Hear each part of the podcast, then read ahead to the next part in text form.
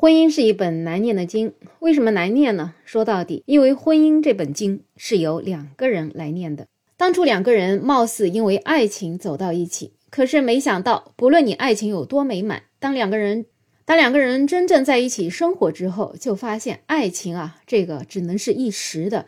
他真不能当饭吃。谈恋爱时，彼此眼里的你侬我侬，到了真正的生活面前都不值一提。所以呢，很多夫妻走着走着就形同陌路。今天呢，有一位网友就发帖求助，他说想聊一下他的婚姻状况，一直在进退犹豫中内耗自己，希望有经验的人能够来指点。他已步入中年，自己认为呢，自己就是大家口中的丧偶式的婚姻，有两个孩子。在本地生活打工，家庭经济条件也是一般。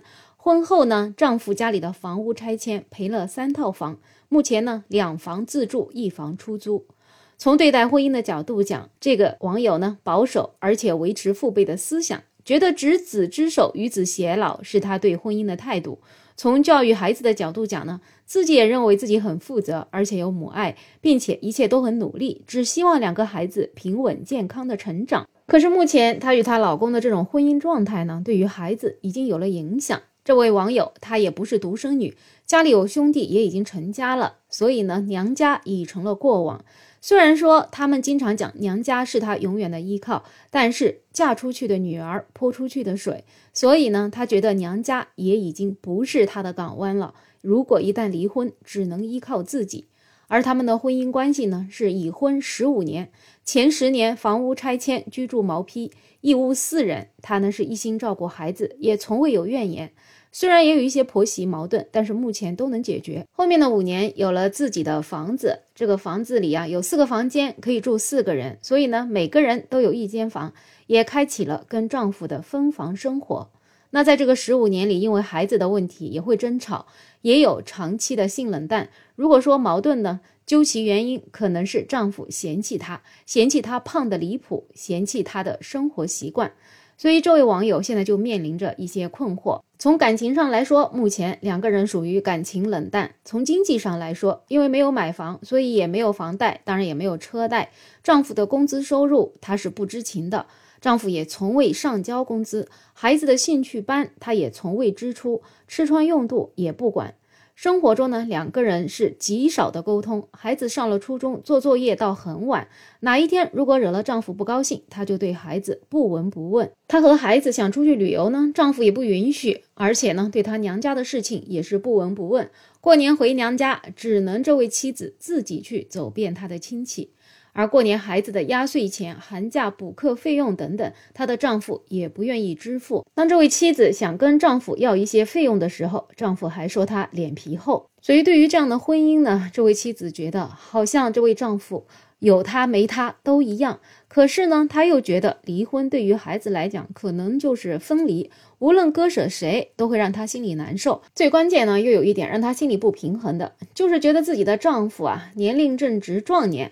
如果离婚了，说不定再娶一个老婆，再生一个孩子，那他们原先自己两个孩子的经济就更加得不到保障了。所以呢，现在为了孩子，他就只能忍。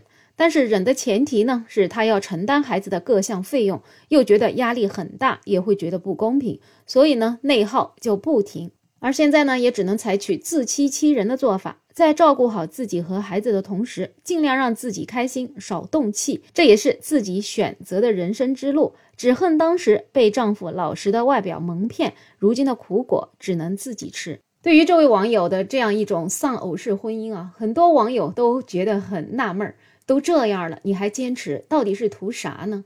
现在对你的孩子不闻不问的，你坚持下去，难道他对孩子就能搭理了吗？不离婚的一个理由，竟然是说怕他以后会再娶老婆，会再生孩子，会亏待了你的孩子。其实从现在这种状况来看，不管他未来是什么样的，他估计对孩子也是好不了了。